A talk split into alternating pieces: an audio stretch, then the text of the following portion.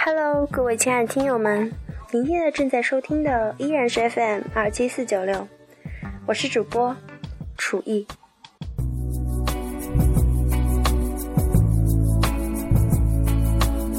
我已经做了两期的暑期旅行档，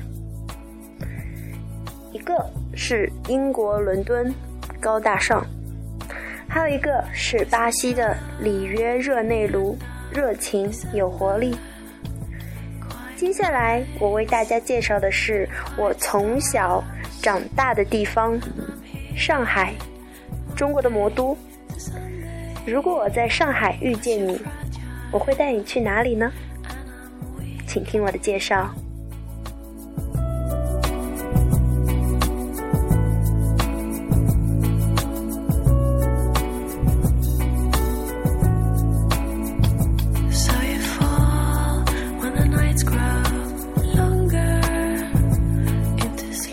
如果我在上海遇见你，我才不会带你去南京路。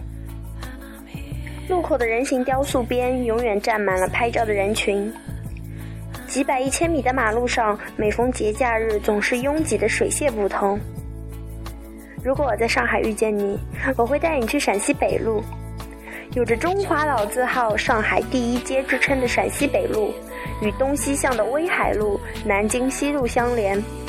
一头是气派的恒隆广场，硕大的 Prada 标识满是现代味儿；另一头文心报业大厦被一街的梧桐树映衬。狭长的马路不由自主地让人放缓了脚步。无论你是追求时尚的 fashion 界人士，还是欲在繁忙都市生活中寻一缕恬静的文艺青年，你都能沿着这条街找到心头的所爱。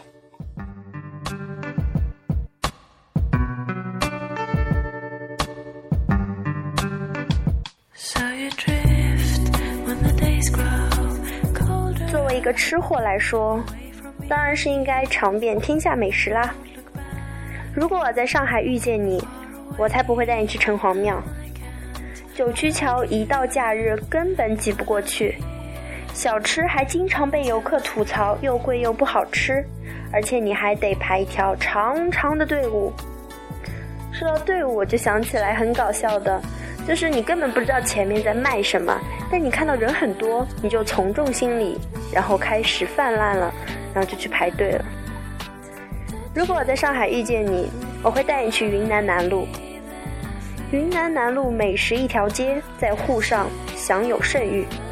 看似波澜不惊的市井气息里，其实深藏着它的滋味和精致。在这条并不长的街上，深深的上海老餐会对大湖川的生煎、五芳斋的粽子、阿宝猪排、阿姨奶茶。小绍兴白斩鸡、德大西菜社等众多老字号美食如数家珍，哦午饭还没吃，还有一点点饿了。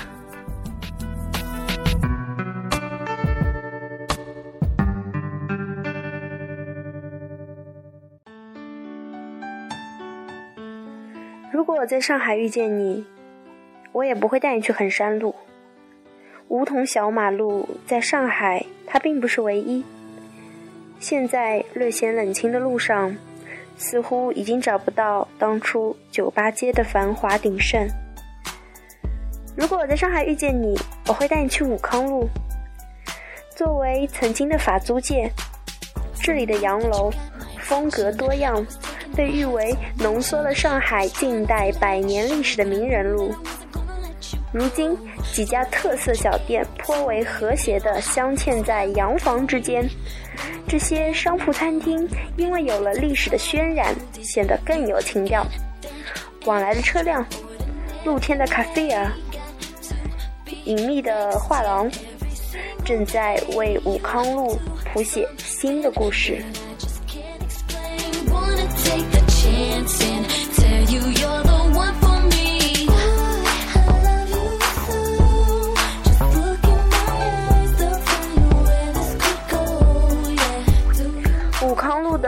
石龙一号是唐公馆，武康路九十九号福开森公寓，王家之和易先生的私会地。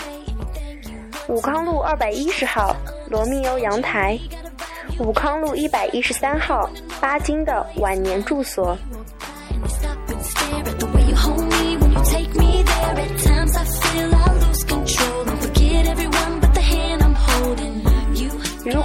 在上海遇见你，我也不会带你去田子坊。名气越来越大，人也越来越多，商家也越来越多，东西却越来越贵。渐渐的，田子坊也失去了它的纯粹。如果在上海遇见你，我会带你去红梅路。这里曾是毛主席一零一火车专线铁路中的一段。铁路停用后，而遗留的老厂房就被改造成了国际化餐厅、酒吧。原来是红梅路休闲街，长约五百米的街道，两头与红许路和红梅路相连，现在更多被叫为老外街。休闲街采用欧陆风情设计，走在街上写着各国文字的店招，让人恍若置身小联合国。十几个国度的风味餐馆被浓缩在这里，即便整条街只有你一个人举着相机。也没有异样的眼神投来。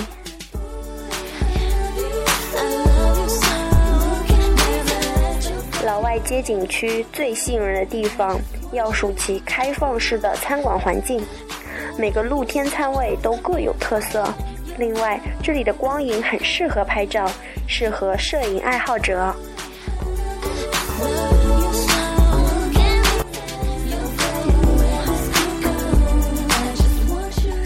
在上海遇见你，我还会带你去马勒别墅。一九三六年落成的马勒别墅，原是出现在一个英国小女孩梦境中的一座童话城堡，现在已经改建成精品酒店。但闲逛带来的乐趣，远胜过住在这里。酒店的工作人员也很尽情理，并不会来打扰。如果我在上海遇见你，我还会带你去滨江大道，凭栏眺望，坐看江景。我们一起坐在滨江大道，肆意的笑，安静的看，听着半小时一次的钟声，偶尔低沉的鸣笛，来一杯饮料，坐看江景，吹风的感觉更好，特别是快日落的时候去看，很有情调。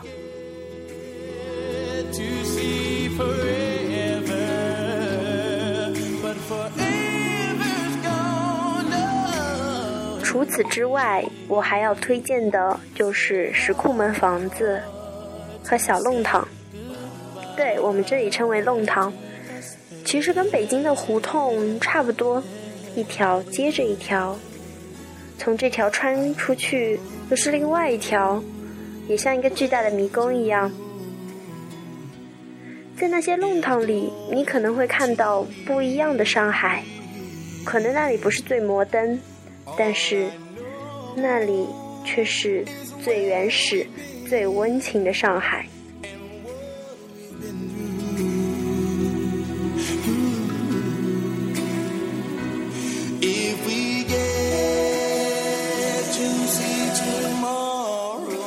上海的小吃怎么能错过呢？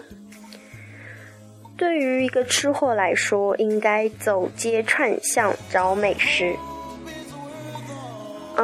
大家可以去网上搜索一下上海的地铁图。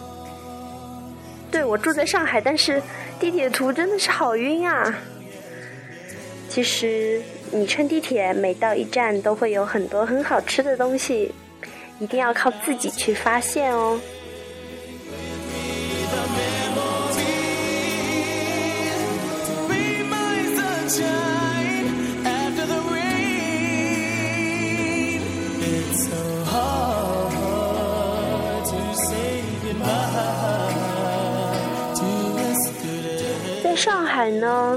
一般大的商场，一个是在南京路、淮海路，还有就是别的地方，比如说，嗯，五角场，对，蛮大的，有万达，还有环球港，嗯，大悦城、日月光中心，当然怎么能忘了徐家汇，对不对？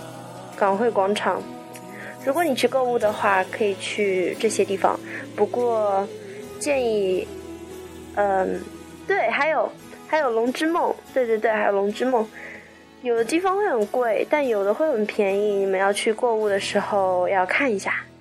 当然，最好是在有节假日的时候去看呢，可能还会有一点打折。OK，我们今天的节目就到这里，我们下期再见。下期介绍哪里呢？Well，我为什么要告诉你呢？